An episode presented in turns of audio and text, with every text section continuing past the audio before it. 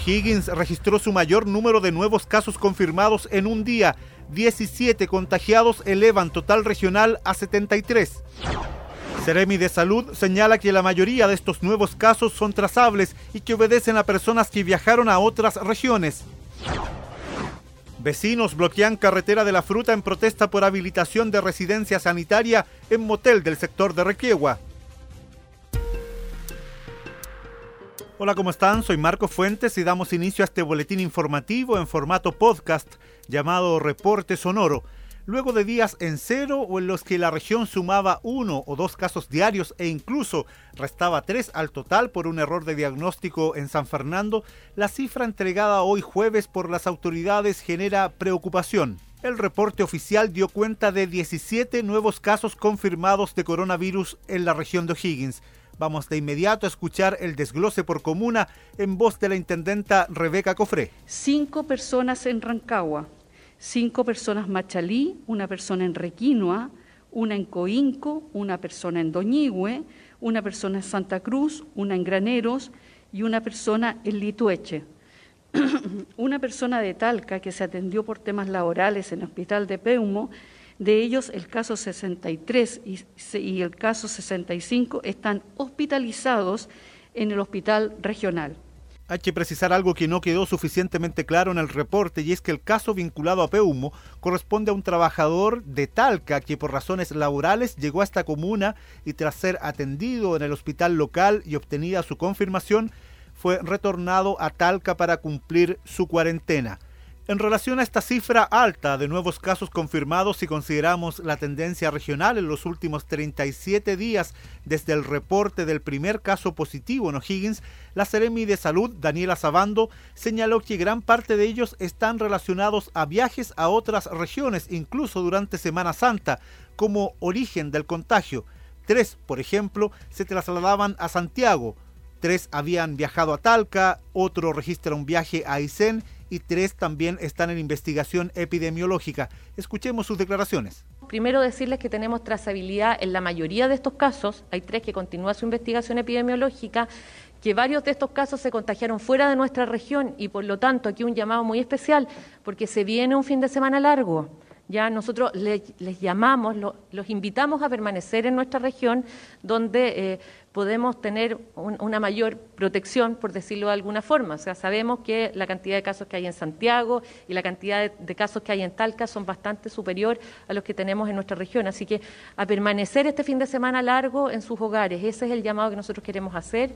Bueno, existen cuatro casos dentro de este total de 17 que corresponden a personas con domicilio en Machalí y que están vinculadas a otro positivo que permanece internado en la UCI del Hospital Regional de Rancagua. ¿Por qué hago la salvedad?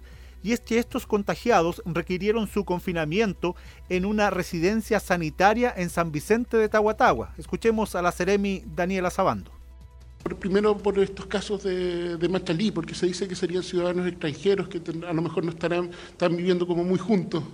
Sí, bueno, eh, darle la tranquilidad que esas personas que no tenían condiciones de habitabilidad adecuada para poder realizar su cuarentena fueron trasladadas en un operativo que hicimos coordinado con investigaciones, Policía Investigaciones, con el Servicio de Salud y con el CESFAM de Machalí, fueron trasladadas a una residencia sanitaria de administración de redes asistenciales ¿por qué llegaste así?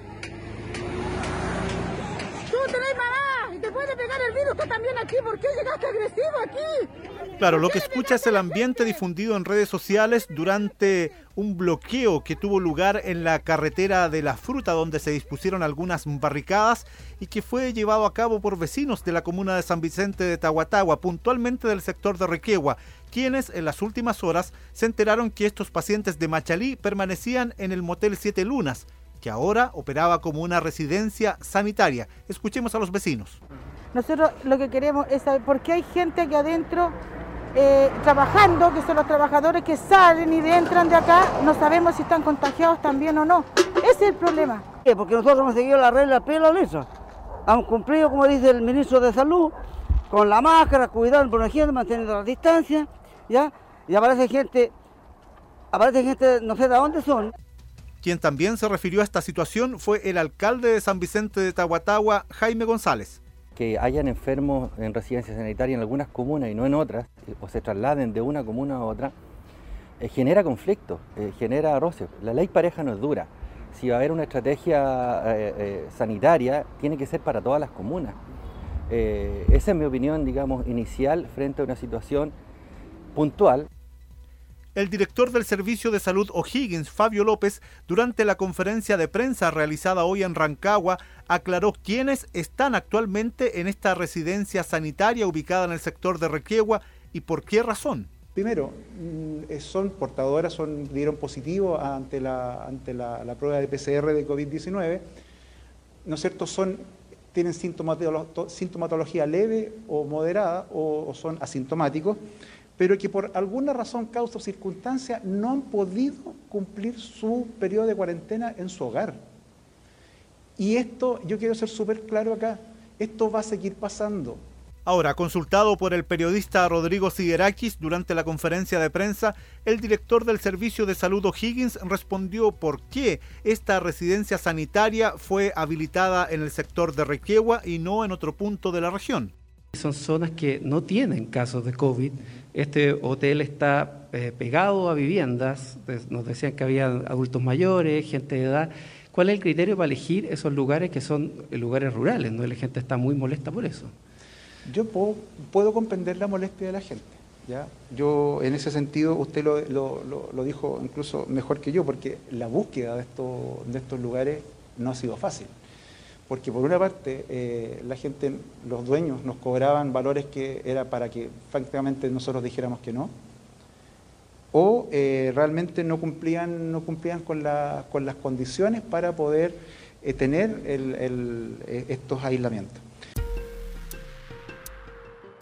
Así concluye esta entrega de Reporte Sonoro, el podcast de TVN Red O'Higgins. Estos y otros contenidos en nuestra edición central. Soy Marco Fuentes y nos reencontramos en la próxima entrega. Hasta pronto.